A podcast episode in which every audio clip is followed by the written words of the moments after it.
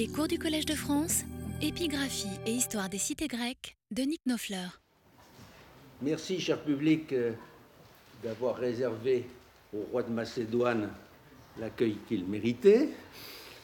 Je ne vais euh, guère euh, présenter notre collègue Miltos Miltiad Hanzopoulos, qui est fort connu par ses activités en Macédoine et à Athènes, car il a réussi à, en quelque sorte, dans sa personne, à réconcilier euh, la patrie de Démosthène et celle de Philippe. En l'occurrence, je pense plutôt à Philippe II qu'à Philippe V.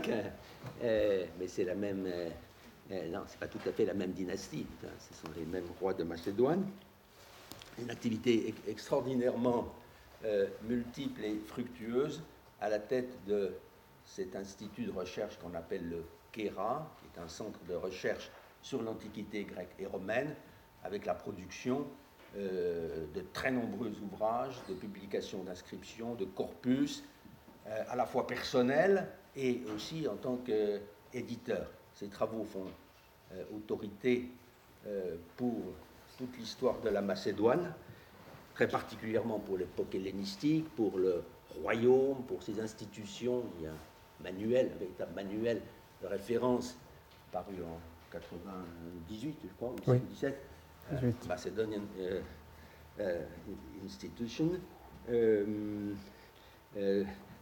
En fait, je vous recommanderais de, de jeter un coup d'œil ou d'a- ou d'acquérir, parce qu'on peut le faire encore, cette brochure extrêmement commode que personnellement je consulte bien souvent sur la Macédoine, géographie historique, langue, culte, croyance, institution que notre collègue a produite euh, au sortir d'une invitation ici au, collège qui avait été faite à l'initiative de mon collègue Pierre euh, Briand de la chaire de l'Empire des Achéménides et euh, invitation à laquelle je m'étais également asso- associé. On y trouve effectivement un très beau panorama critique, synthétique en même temps, sur les problèmes que pose euh, euh, la recherche historique sur la Macédoine euh, euh, antique. Euh, Aujourd'hui, je le remercie très particulièrement d'avoir bien voulu répondre à notre invitation euh, en parlant euh, de Philippe V, euh, de revoir euh, de manière critique euh, ce portrait de grand roi euh, la lecture, d'une- part la lecture euh, de Polybe, euh, dont nous avons appris qu'il était un très grand historien, mais dont il fallait aussi beaucoup se méfier en raison de son intelligence même, et cela à la lumière d'une documentation épigraphique très considérablement enrichie sur l'œuvre de ce roi, donc de l'intérieur. Il m'a semblé que cette confrontation euh, ne pouvait manquer d'être très instructive, puisque dans le cours euh, de cette année, comme dans les précédents, notre perspective est athénienne. Il va nous donner l'autre euh, euh, facette de ce- cette confrontation, bon, d'ailleurs, ce n'est pas toujours hostile, entre ces deux grands États grecs. Voilà, je ne veux pas en dire davantage. Je le remercie encore une fois infiniment de votre part également.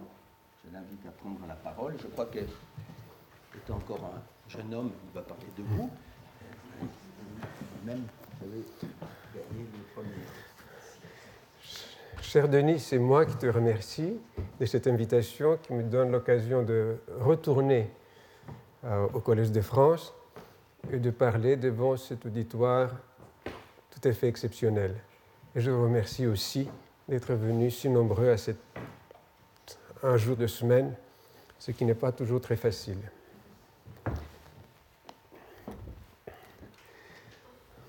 Alors, en janvier 2003, je fis part à Ernst Bedian. Ernst Bedian est un grand, était plutôt, il est mort depuis deux ans, un grand historien américain, surtout d'Alexandre, mais aussi de l'époque de, de l'histoire romaine. Je lui avais fait part de mon ambition de rédiger une nouvelle monographie sur Philippe V qui compléterait et au besoin rectifierait l'excellent livre qu'avait consacré à ce roi Frank Walbank en 1940.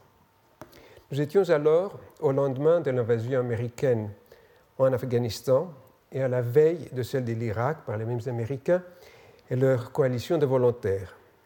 En fidèle disciple d'Oswald Spengler que j'étais, je considérais la situation mondiale comme, entre guillemets, contemporaine de celle qui avait prévalu à la fin du IIIe et au début du second siècle avant Jésus-Christ, et qui en 53 ans avait fait des Romains les maîtres incontestés du monde méditerranéen.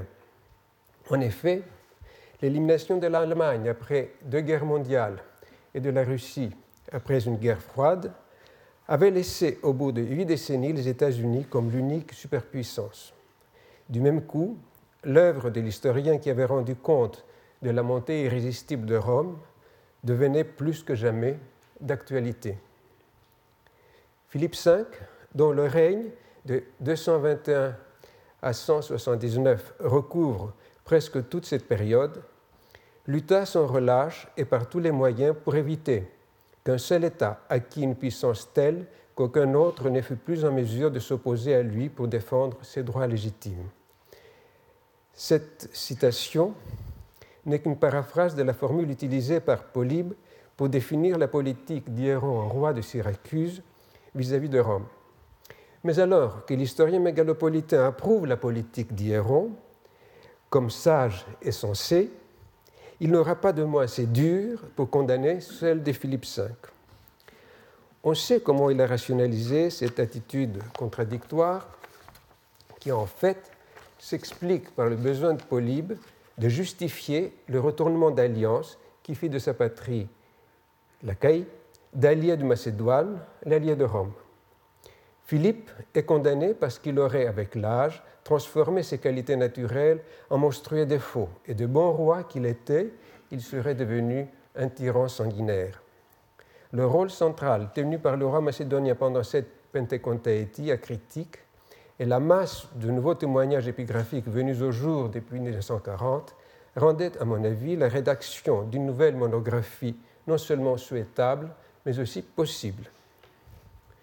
Bien qu'Ernst Bedian m'encourage gentiment, There is certainly a need for a new book on Philip V, not tied to Polybius, as a master of the epigraphic evidence. il exagère. You are the right person to undertake this task, m'écrivit-il. Le projet ne se réalisa pas parce que d'autres obligations m'en empêchèrent. C'est donc avec le plus grand plaisir que j'ai accepté l'invitation de mon ami Denis Knöppler de faire au Collège de France un cours sur Philippe V, car il me donne l'occasion de reprendre ce dossier vieux de huit ans et qui sait de le mener à bien un jour. La fascination qu'a exercée Polybe sur des générations d'historiens à cause de sa qualité de témoin oculaire des événements, de son attachement aux faits, il appelle lui-même son œuvre Pragmatique Historia, de son rationalisme et de la majesté de la conception de son œuvre, Édouard Ville la qualifie, je cite, avec celle de Thucydide la plus remarquable que nous ait léguée l'Antiquité, a créé un préjugé favorable à son honnêteté et son objectivité et l'a le plus souvent mis à l'abri de toutes sortes de critiques. L'œuvre de toute sa vie que lui a consacrée Frank Walbank n'a fait que conforter sa position d'oracle.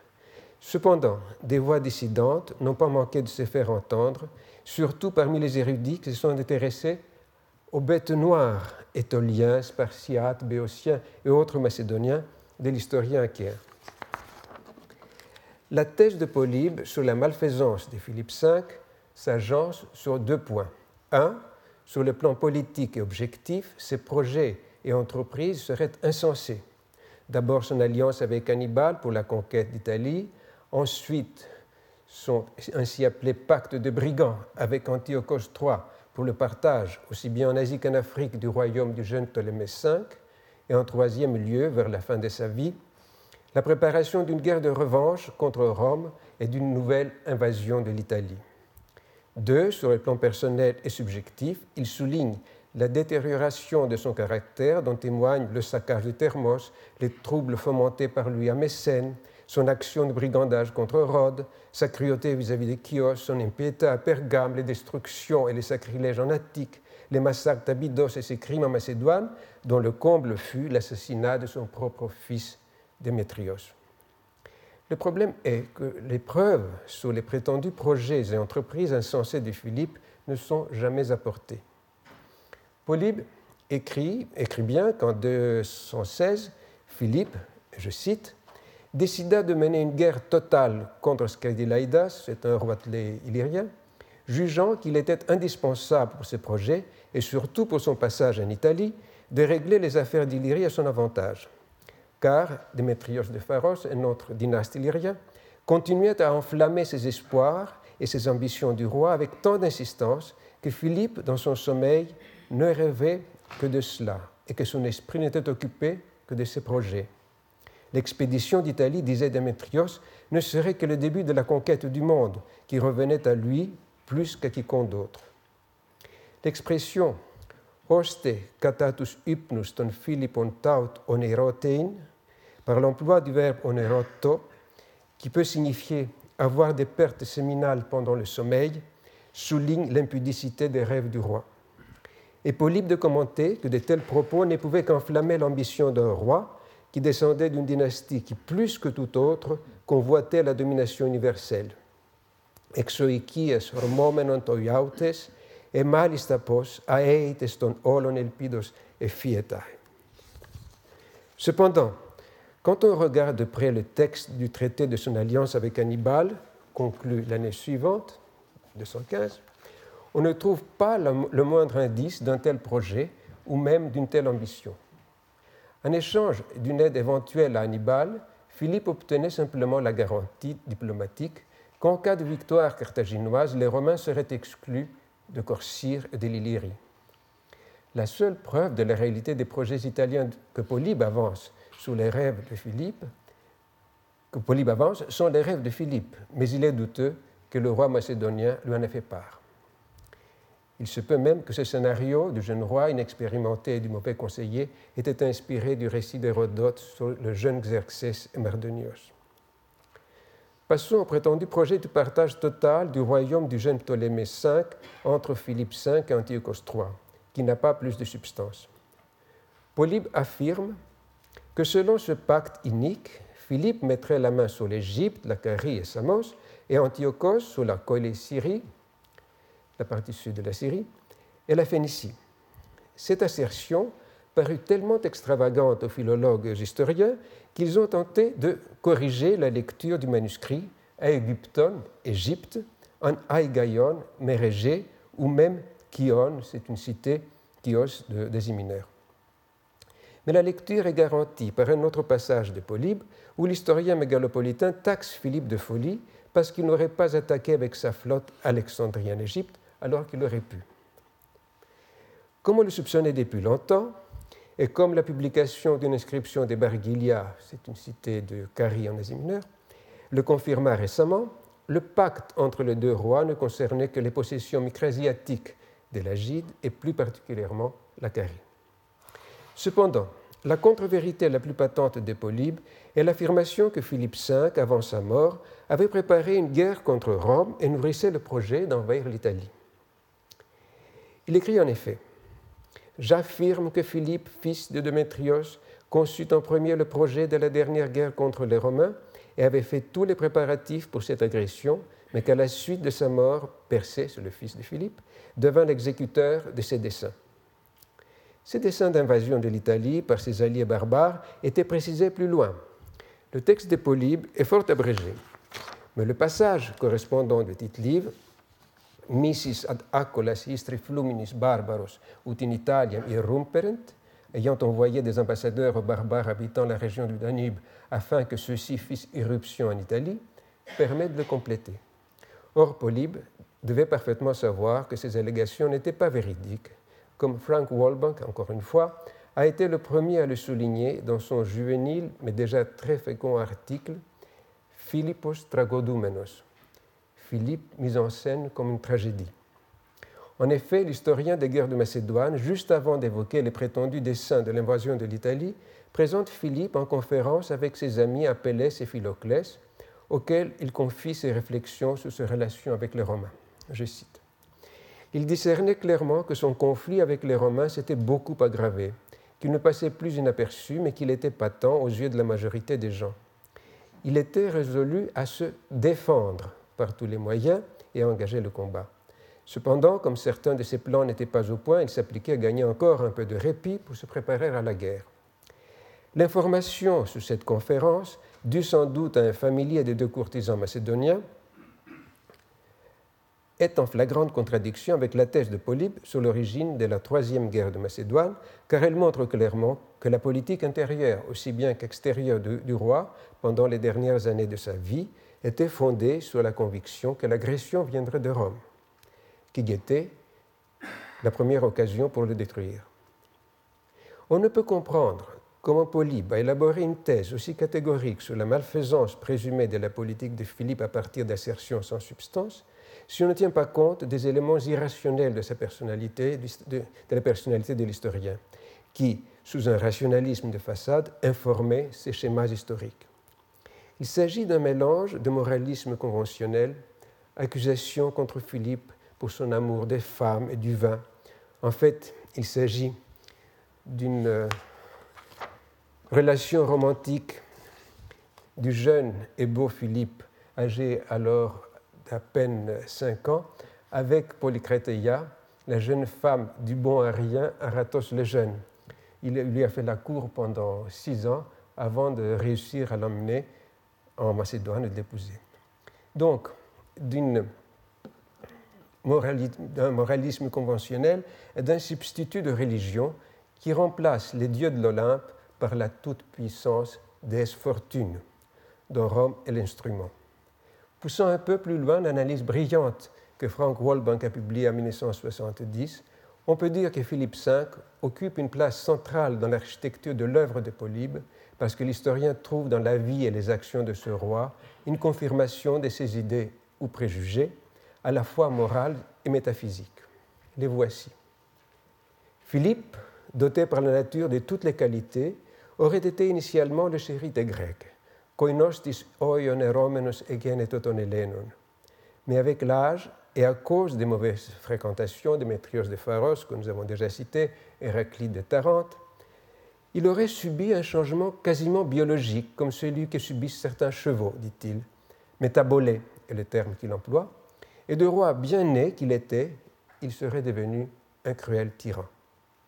C'est ce changement qui serait l'instrument dont se serait servi la fortune, la déesse fortune, pour accomplir l'opération destinée à détruire les royaumes macédoniens, aussi bien le royaume séleucide que le royaume des Antigonies de Macédoine, et faire de Rome la maîtresse de l'oïkouménée. Il apparaît ainsi que le schéma évolutif du caractère de Philippe constitue pour Polybe un élément indispensable pour étayer, voire pour établir la réalité de ses assertions sur la malfaisance politique du roi dont il était incapable de fournir des preuves concrètes car, ainsi qu'il écrit, le compte rendu des actions de roi doit être congruent au caractère de chacun. Autrement dit, puisque les actions découlent du caractère, une fois qu'on a établi celui-ci, on devra préférer les versions des faits qui sont conformes au caractère de chacun. Ainsi, l'assertion infondée que Philippe aurait fait empoisonner Aratos, les fils d'Aratos du même nom, euh, Carithalès, Cassandre et peut-être d'autres, n'a en fait d'autre appui que le caractère présumé du roi, dont la détérioration sous l'influence de Dimitrios de Pharos aurait été révélée pour la première fois par les événements de Thermos et de Mécène. Il avait saccagé le sanctuaire des Étoliens Thermos, à Thermos et à Mécène, il, aurait fomenté une révolte des, pauvres contre les riches. Manier de cette façon, la théorie biologique de la métabolée permet à Polybe de justifier un fait prétendument historique dépourvu de témoignages fiables. Tout le récit des dernières années de Philippe est bâti sur le même modèle. Philippe, au plus tard, depuis les événements de Mécène, accumule les impiétés, les sacrilèges et les crimes à Rhodes, Chios, Pergame, Abydos et en Attique. En 183-82, la fortune, dit Polybe, comme si, elle avait excédé, comme si elle avait été excédée par ses forfaits, lui envoya des érinies et d'autres esprits vengeurs qui le hantèrent jusqu'à sa mort. Ce sont eux qui lui inspirèrent l'idée folle de se lancer dans une guerre de revanche contre Rome, ce qui fut l'origine de tous ses malheurs et de ceux de sa famille. Il commença par prendre des mesures préventives, tels les transferts de population entre les diverses provinces du, royaume. la description des lamentations et des imprécations de populations déplacées, digne d'un poète tragique, doit plus à l'imitation de Théopompe, qui avait décrit les mêmes transferts sous Philippe II, qu'à la réalité des faits. Cependant, Philippe est décrit comme persévérant dans sa folie et, persécutant même les enfants de ceux qu'il avait fait tuer, de peur qu'ils ne se vengent de la mort de leurs parents. C'est dans ce contexte qu'on lit le roman tragique de la mort de Théoxéna et de toute sa famille. Il aurait préféré tuer ses enfants et ses neveux et se suicider elle-même plutôt que de tomber entre les mains de Philippe. Mais les malédictions de tous ces innocents ne pouvaient que rendre Philippe enragé. Il aurait fini par se retourner contre ses propres enfants comme si la fortune mettait exprès en scène leur malheur en même temps, dit Polybe. Le mélodrame s'achève par la querelle des fils du roi Persée et Démétrios, la mort de ce dernier prétendument sous l'ordre de Philippe, on ne sait pas si c'est vrai, le désespoir et le prétendu repentir du vieux roi et sa mort solitaire. Ces divagations de moralistes sectateurs de la fortune, pour qui la Weltgeschichte et le Weltgericht ne peut, du moins en ce qui concerne l'histoire de Philippe V, prétendre au noble titre de pragmatique historia. Si l'on veut atteindre les faits, il faudra sinon la remplacer, ce qui serait impossible bien sûr, au moins la compléter et la corriger par le recours à des documents authentiques, contemporains des événements, au lieu d'être écrits rétrospectivement. Il serait même possible, s'il est vrai que le style est l'homme, d'inverser la méthode de Polybe qui tendait à adapter les faits historiques à la personnalité présumée du Philippe V et de chercher la personnalité du roi dans ses écrits. Heureusement, cela commence à devenir possible grâce aux documents épigraphiques venus au jour, surtout ces dernières années. Si l'on savait tout le travail qu'imposent au roi les lettres qu'il faut lire ou rédiger, on ne voudrait même pas se baisser pour ramasser un diadème, aurait dit Seleucos Ier. Nous possédons aujourd'hui onze lettres et six, euh, ordonnances, diagrammata, de Philippe V. En outre, certains décrets civiques contribuent aussi à la connaissance de ses faits et gestes et de sa personnalité. Évidemment, nous avons pleinement conscience que la plupart, sinon toutes les lettres d'une correspondance royale, ne sont pas de la main du roi. Il n'en est pas moins vrai que nombre d'entre elles ont été, sinon dictées, du moins inspirées par celui au nom de qui elles ont été envoyées. Une autre objection pourrait être formulée ainsi. Les lettres que nous découvrons gravées sur pierre ne constituent pas un échantillon caractéristique de la correspondance d'un roi, car elles, ont été conservées par ceux qui en bénéficiaient et par conséquent reflètent le côté bénéfique de l'activité du roi, laissant dans l'ombre ses activités les plus sinistres. Cette mise en garde doit être prise sérieusement en compte. Néanmoins, les bienfaits, dans la mesure où ils sont réels, constituent un important volet de son activité et de sa personnalité. Le plus ancien document de Philippe V, vous voyez ici, la lettre au conseil au peuple de Milassa, Milassa est une cité d'Asie mineure, de Carie, datant de décembre 220, à peine un an après son accession au pouvoir, est remarquable par sa longueur, plus de 49 lignes. Il y en a d'autres fragments que celui-ci. Ici, vous avez seulement le début de la lettre. Et par l'application, le scrupule, pourrait-on dire, du rédacteur à noter aussi fidèlement que possible les faits, gestes et paroles des personnes impliquées dans une querelle d'une importance toute relative concernant, entre Milasa et Olympikos, lieutenant du roi Ankari, concernant le statut du sanctuaire de Zeus Labrandos. Elle commence ainsi. Le roi Philippe, au conseil et au peuple de Milasa, salue. Vos ambassadeurs Callistratos et deux autres noms qui ont été effacés, là, en droite, m'ont remis le décret que vous avez voté au sujet de la lettre de mon père Okrisaoré, c'est une association religieuse de Cari, qu'aurait reçu Ekatomnos, le prêtre de Zeus de la Brondos, et d'après laquelle la prêtrise lui appartiendrait. La possession de la place lui serait assurée et l'humilité du territoire aurait depuis toujours été concédée à ses ancêtres. Et le roi de poursuivre le résumé laborieux du décret de Milassa fait il fait scrupuleusement ensuite le compte-rendu de l'exposé oral des ambassadeurs, aligne les preuves écrites fournies par ceux-ci et conclut par son arbitrage. Moi, suivant avec attention le décret dans lequel vous avez jadis manifesté votre bienveillance envers mon père, ce sont les, ces dernières euh, paroles qui survivent. Nous ne connaissons pas la suite par la lettre, mais nous savons grâce à la lettre du roi Olympikos, que ces décisions ont été favorables à la cité de Mylassa. Cette lettre, qui est la plus longue du dossier concernant ce sanctuaire, qui n'omet aucun détail et qui reproduit ou résume les échanges épistolaires précédents et tous les documents antérieurs relatifs à l'affaire, trahit un auteur qui est en train d'apprendre son métier et qui se plaît à exercer un pouvoir récemment acquis.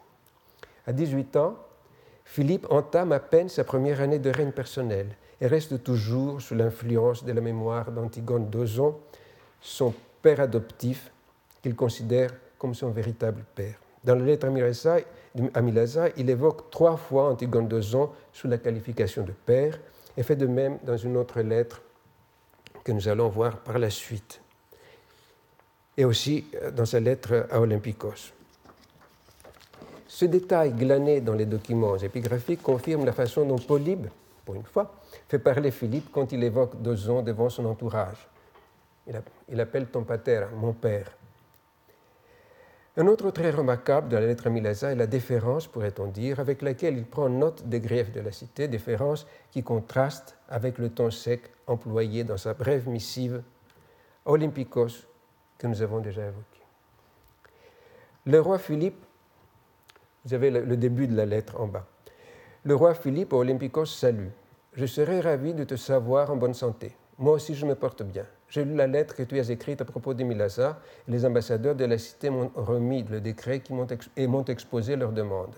J'ai écrit une lettre à la cité dont tu trouveras copie ci-dessous. Tout comme toi, qui penses qu'il convient de leur rendre le sanctuaire, le territoire et tout le reste selon les serments que tu avais prêtés lorsque Séleucos rendit la liberté à la cité, moi aussi je juge cela juste, d'autant plus que cette cité donna des preuves non négligeables de sa bienveillance lorsqu'elle accueillit mon père. Effectue donc le transfert comme il a été consenti dans les serments. Porte-toi bien à l'an 3 en ce mois d'Odnaïos. Aux longues périodes, interminables périodes de la lettre à Milasa, s'opposent les phrases courtes et le style saccadé de sa lettre à son subordonné. Le texte se clôt par un ordre qui tombe comme un coup près. mot Olympikos de rendre sans plus attendre aux citoyens de Milasa leur possession injustement usurpée, ainsi qu'il avait juré de les faire vingt ans auparavant. La lettre d'Olympikos à Milasa, parce qu'il a écrit à la cité lui aussi pour expliquer ce qu'il allait faire, atteste que celui-ci, sérieusement troublé par le ton combinatoire du roi, se hâta de satisfaire les réclamations des citoyens de Milasa et de rendre compte au roi, le tout d'une manière qui frise l'obséquiosité. J'écris au roi Philippe à propos de toutes ces affaires ainsi que vous l'avez demandé, et désormais, je tâcherai de coopérer avec vous selon vos demandes, dit Olympikos, échaudé. En somme, Philippe V, tant par la douceur de sa lettre à Milasa que par la sévérité de sa lettre à Olympikos, apparaît ou veut apparaître comme un justicier, redresseur de torts, selon l'idéal du roi hellénistique de Empsychos Nomos. La lettre aux citoyens d'Enos, Enos est une cité en Thrace, habitant Amphipolis, en Macédoine, a été écrite en février 218. Philippe, qui s'y réfère à Antigone d'Ozon comme son père, consent à une demande des Éniens en exil de faire publier les privilèges que leur avait concédés le deux rois, c'est-à-dire d'Ozon et lui-même. Malheureusement, il ne survit que le début d'une seconde lettre contenant un tel bienfait de la part de Philippe II, ce sont les deux dernières lignes. Le roi, encore une fois, s'y présente dans ce rôle de bienfaiteur généreux et vergétès. Les deux lettres de Philippe V aux citoyens de Larissa, écrites en septembre 217 et en août 215 respectivement, révèlent des aspects nouveaux de la personnalité de Philippe. Quand il écrivait la première, le jeune roi, à la tête de la Symmachie hellénique de l'Alliance grecque, venait de mettre fin avec succès, par la paix de nos pactes, à la guerre sociale contre les Étoliens et leurs alliés. Pendant cette guerre, il s'était distingué comme stratège sur les champs de bataille, il s'était imposé sur les différentes factions macédoniennes comme leur souverain incontestable. Il n'avait pas simplement atteint la majorité légale, mais il avait aussi mûri dans, dans le feu de l'action. Cette nouvelle assurance, puisée dans le prestige acquis, se reflète aussi dans sa correspondance.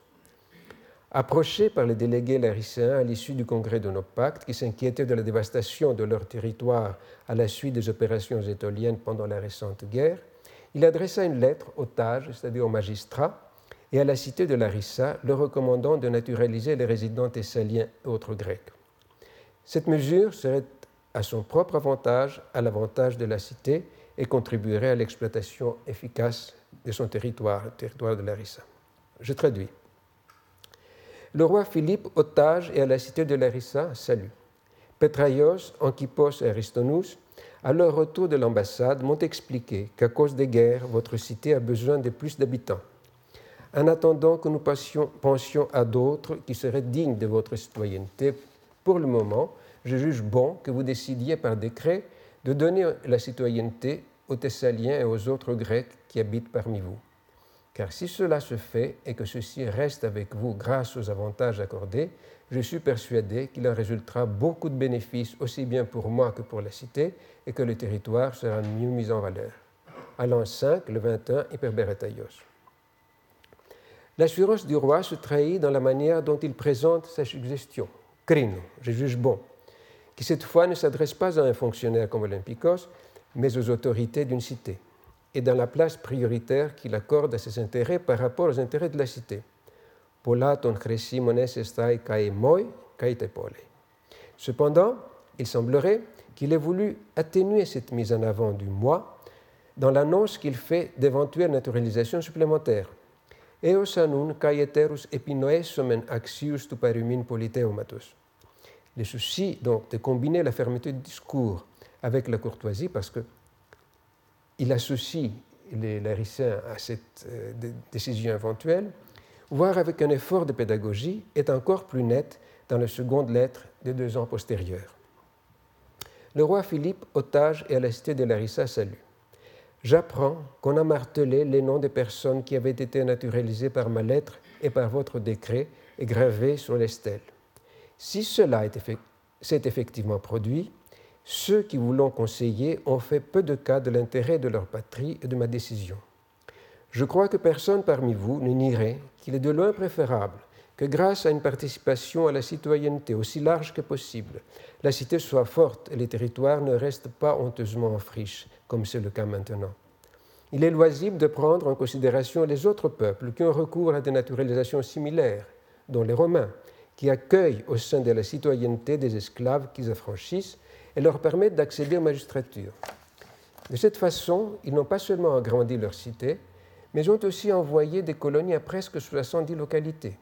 Au reste, je vous invite encore maintenant d'aborder la question impartiellement et de rendre la citoyenneté à ceux qui en ont été jugés dignes par les citoyens.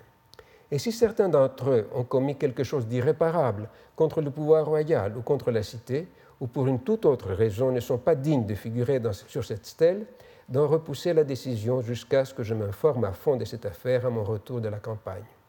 Néanmoins, dites à ceux qui s'apprêtent à porter des accusations de ne pas donner l'impression qu'ils agissent ainsi par jalousie. En l'an 7, le 13 Gorpeiaos. Pour commencer, le roi attribue la responsabilité de la destruction des stèles portant la liste de naturalisation non pas à la cité tout entière, mais au mauvais conseiller, symboleu santes humine. Et, pour atténuer ce propos, émet lui-même une réserve sur l'exactitude de ses propres renseignements. Ei perun egegone et tout. Ensuite, après avoir cité sa lettre avant le décret civique de Larissa, cataten paremo epistolen kaitopsephis motoimeteron, il inverse les priorités entre l'intérêt de Larissa et son propre jugement. Inferontos des patridos, caites emes crisios. En troisième lieu, Philippe, au lieu d'affirmer de manière dogmatique, il prend les Lériciens à témoin du bien fondé de son point de vue. Nomizo men ut humon mythena an antipein. En quatrième lieu, il déploie ses dons de persuasion en invoquant l'exemple de la politique de naturalisation romaine. Il n'ordonne pas, mais il invite, paracaloimas, les citoyens de Larissa à rétablir les étrangers naturalisés dans leurs droits. En outre, il se dit prêt à examiner leurs objections sur des cas particuliers après son retour de la campagne. Campagne contre Cursir, probablement. Même la mise en garde finale ne concerne pas le fond des objections dont on pourrait faire état contre telle ou telle naturalisation, mais l'impression qu'il pourrait donner d'agir par jalousie.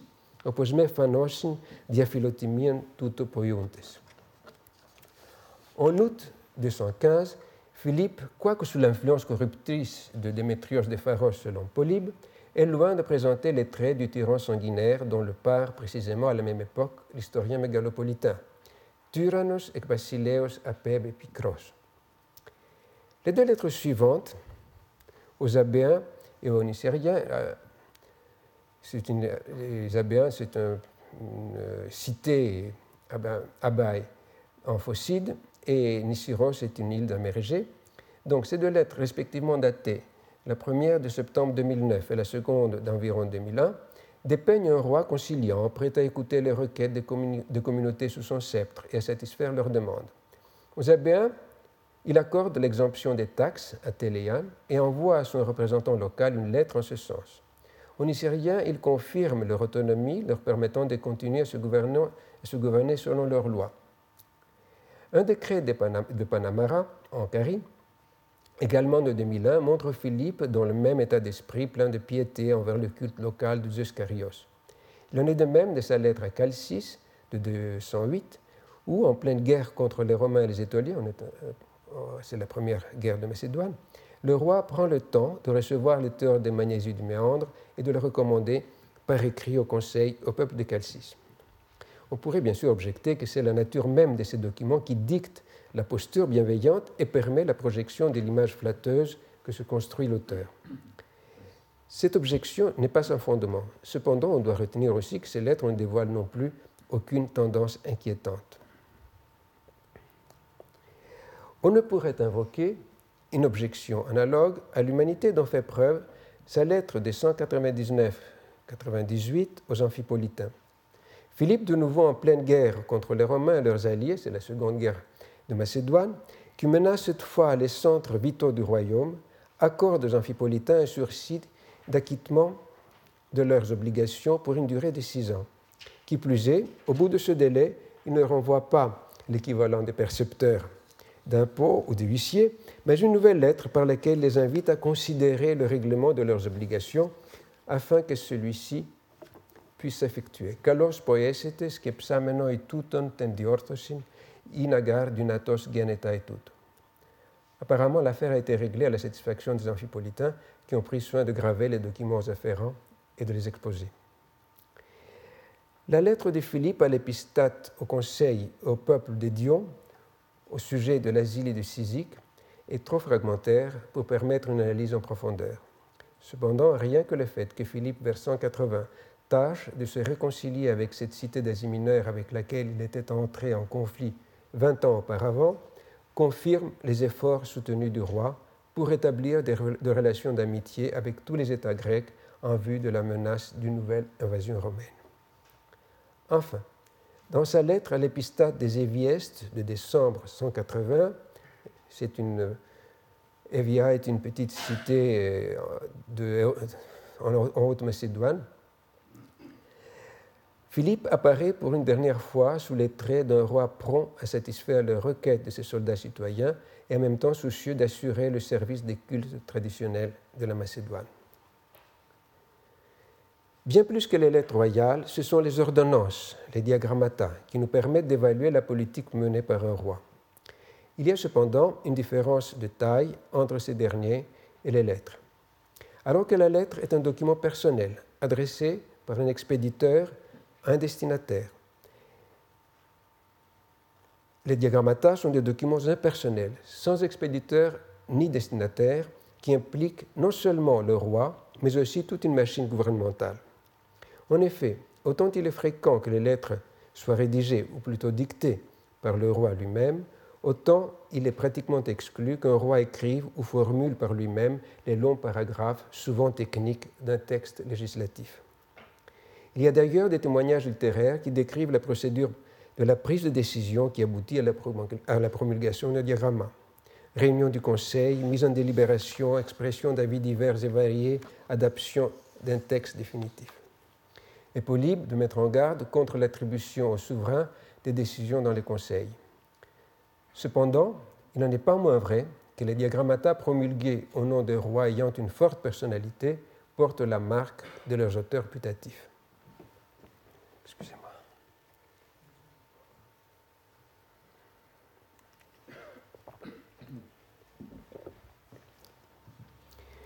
Nous possédons le texte des six diagrammata de Philippe V, dont deux en deux exemplaires.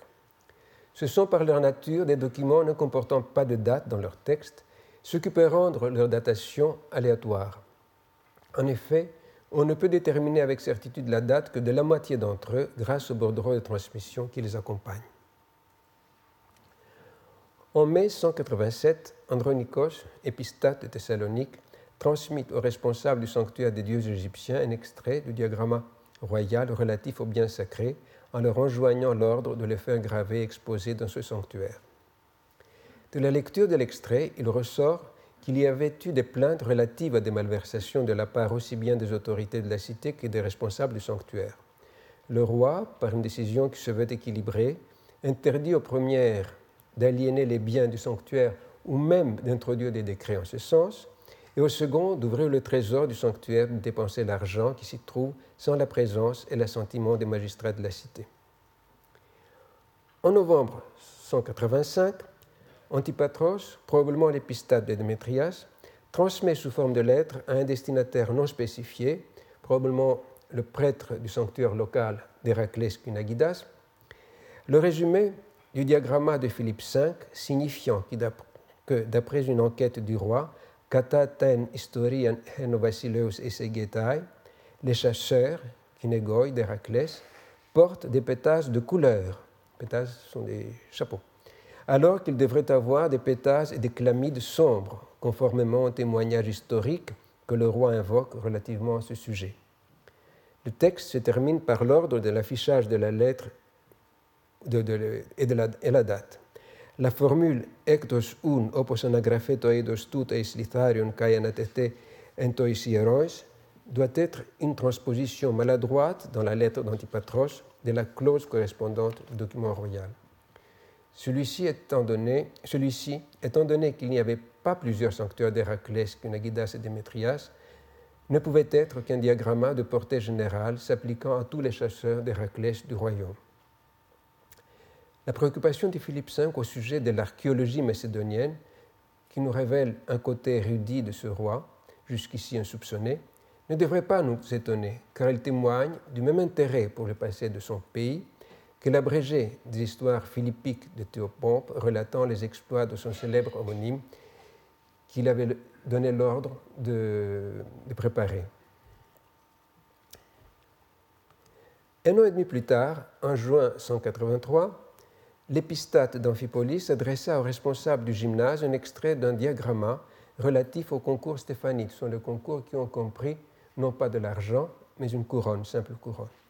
Il stipulait que les gymnasiarques de toutes les cités de Macédoine devraient enregistrer dès leur arrivée chez eux les athlètes venant participer au concours en les interrogeant sur les épreuves auxquelles ils auraient intention de prendre part. Ces renseignements devraient être transmis aux prêtres et aux gymnasiarques du concours stéphanite en question. À défaut de gymnasiarques, cette formalité devrait être assurée par l'épistate. Il y avait à l'époque deux concours stéphanites en Macédoine, les Olympias à Dion et les Basileia probablement à Aigué Vergina. Les raisons de la préoccupation au sujet de ce concours nous échappent.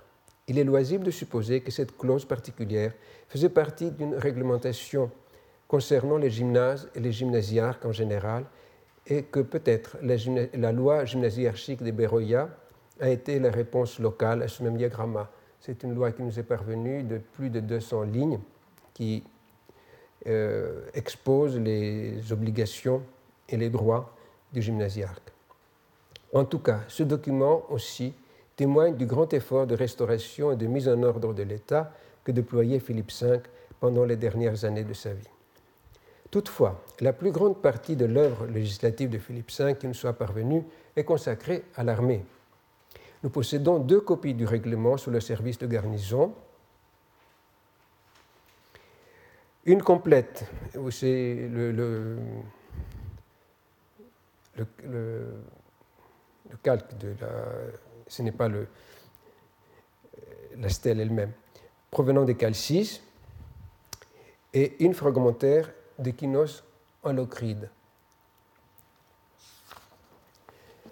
Nous possédons aussi une copie fragmentaire sur le service dans l'armée de campagne trouvée à Amphipolis.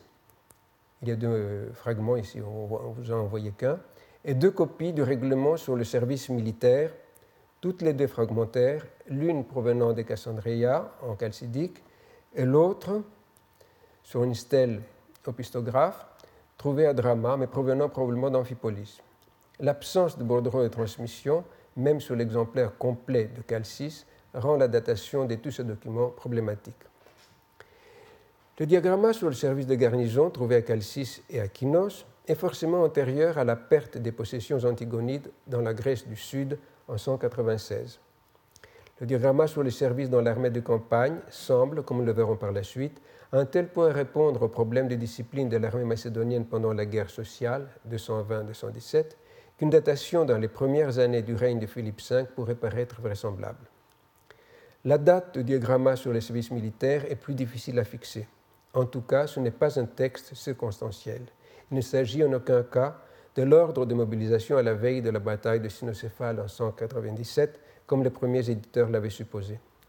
Le fait même de sa gravure sur marbre indique clairement que nous avons affaire à un document valable sur une longue durée.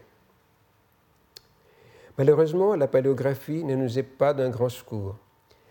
La gravure de l'exemplaire d'Amphipolis, que vous avez là, pourrait être contemporaine de celle des diagrammata précédents, alpha à barre droite, sigma à barre divergente. Il n'en est pas de même pour celle de l'exemplaire de Cassandria, dont la gravure présente toutes les caractéristiques des textes de la fin du règne de Philippe V ou du règne de Persée alpha barre brisée, sigma barre parallèle, epsilon astre débordante au-dessus de la barre supérieure et au-dessus de la barre inférieure. Étant donné que des formes anciennes peuvent se maintenir longtemps après l'apparition des formes nouvelles, ce sont ces dernières que doivent servir d'appui pour la fixation du terminus postquem. Par conséquent, à moins qu'il ne s'agisse d'une regravure, l'exemplaire de Cassandria indiquerait que le diagramme sur les services militaires doit appartenir à la dernière période du règne de Philippe V. Il n'est pas possible de résumer et encore moins d'analyser ces textes qui, quoique fragmentaires, totalisent près de 230 lignes. En ce qui concerne le diagramma sur le service militaire, ce qui s'en dégage clairement, c'est que l'armée macédonienne est essentiellement une armée citoyenne, car seuls les hommes inscrits sur les registres des cités macédoniennes peuvent y être recrutés, inscrits dans les polytémata. Il en ressort aussi que tout litige au sujet du service est jugé par des instances compétentes selon les lois. On y trouve aussi un effort manifeste pour concilier les impératifs militaires avec les besoins de la vie économique et sociale, voire avec la survie des cellules familiales. Il y a par conséquent des dosages subtils d'âge, de situation économique, de situation familiale dans les critères du recrutement, afin d'assurer un minimum de justice sans nuire à l'efficacité militaire. Si chaque foyer doit fournir au moins un combattant à l'armée de campagne, il semble aussi qu'il ne doit en fournir qu'un seul. Dans les diagrammata sur, sur, le service de garnison et du service dans l'armée de campagne, ce qui frappe, c'est l'absence totale des châtiments corporels, qui étaient des règles dans l'armée romaine, tout comme dans les armées modernes jusqu'à une époque récente. Pensez au, au chat à neuf queues de la marine anglaise. Dans les règlements macédoniens, on ne trouve rien qui rappelle ni la décimation, c'est-à-dire l'exécution par tirage au sort au sein des unités coupables de lâcheté, ni le barbare fustuarium, la bastonnade à mort subie par les soldats romains pour des fautes ordinaires qui pourraient nous paraître vénielles. Les rois macédoniens, comme tous les commandants des armées grecques en campagne, avaient à leur disposition toute une gamme de mesures pour imposer la discipline. Ils pouvaient arrêter, casser, frapper d'amende, déférer devant un tribunal de soldats, voire tuer sur les champs sans procès les hommes coupables de sédition pris en flagrant délit. Cependant, il n'est jamais question de flagellation qui était strictement réservée aux esclaves et aux mineurs. Les sections conservées du diagramma sur le service dans l'armée de campagne, qui concernent les rondes, l'organisation du camp, les mots de passe, l'armement, le butin et les expéditions de fourrage, apportent un démenti indirect à Polybe et aux savants modernes qui, à sa suite, ont opposé l'anarchie grecque à l'ordre romain et qui, en dernier ressort, ont voulu faire attribuer une origine romaine aux documents macédoniens. Si le diagramma et Polybe, dans son éloge de la discipline romaine, se réfère à des questions similaires, cela tient à la similitude des problèmes qu'affrontent deux armées opérant dans la même ère géographique et pendant la même période historique. Mais quelle distance nous sépare-t-elle l'amende d'une drachme prévue par le règlement macédonien de la bastonnade à mort pratiquée par l'armée romaine pour les manquements à la discipline relative aux sentinelles et aux rondes de contrôle? La correspondance de contenu, partage du butin, emplacement et sécurité des appartements royaux, mais aussi de vocabulaire, ophéléia, aoulé, philoi, entre la description par Polybe des problèmes de discipline de l'armée macédonienne pendant la guerre sociale et le règlement macédonien, incite à penser que ceux-ci furent à l'origine de la promulgation diagramma sous le service dans l'armée de campagne. Les trois diagrammata militaires de Philippe V, qui, si les datations proposées ici sont exactes, s'étendent du début à la fin de son règne, se dégage une série d'orientations qui les animent tous les trois. Le législateur maintient une distinction claire entre le droit applicable aux Macédoniens sous les armes et celui dont ces mêmes Macédoniens relèvent en tant que civils, même dans les affaires qui intéressent l'armée. Si les officiers supérieurs ou le roi lui-même passent jugement sur les premiers, les seconds sont jugés par des tribunaux ordinaires, souvent selon la législation civique propre à chaque cité du royaume. L'absence de châtiment corporel à l'encontre des hommes sous les armes, ainsi que la latitude reconnue aux civils de se pourvoir en justice contre les mesures administratives des autorités, caractérisent un authentique état de droit qui perdure jusqu'aux dernières années du règne de Philippe V. On se trouve aux antipodes du despotisme royal et de la servitude des Macédoniens que c'est plus à dépeindre Polybe. De même, le souci de ménager le soldat citoyen, de respecter les besoins de la vie civile et familiale qui anime l'ordonnance sur le service militaire, trouve son pendant parfait dans les principes d'humanité qui caractérisent les clauses sur la discipline dans l'armée de campagne, dont le pauvre débris, écrit Gaetano de Sanctis, nous donne une idée de la discipline ordonnée, du sens fier de la dignité du soldat, du lien entre le roi et ses guerriers qui sont les caractéristiques de cette armée et le fondement de la grandeur macédonienne. Fin des citations. Philippe V fut le roi d'une grande puissance à un moment critique de son histoire.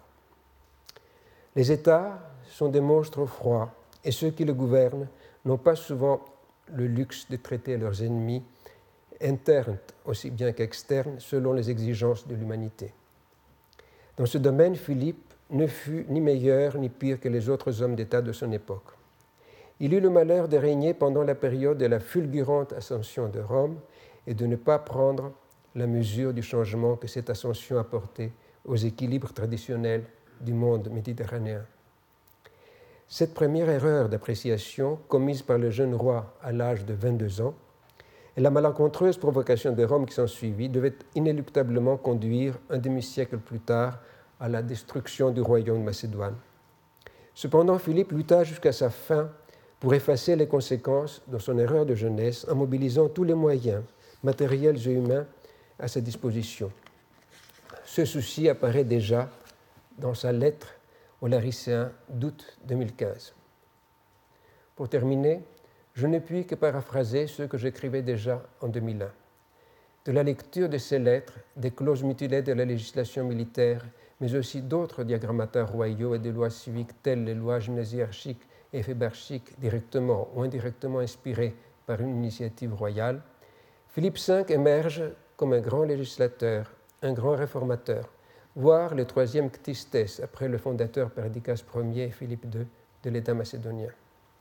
Si la défaite des synocéphales et l'implacable inimitié de Polybe et de ses patrons romains ont réussi pendant plus de 2000 ans à calomnier son œuvre, les découvertes épigraphiques de notre temps finiront peut-être par lui rendre justice et par restituer à ce grand roi la place qui devrait être la sienne dans l'histoire grecque. Je vous remercie de votre patience. Retrouvez tous les contenus du Collège de France sur www.colège-2-france.fr.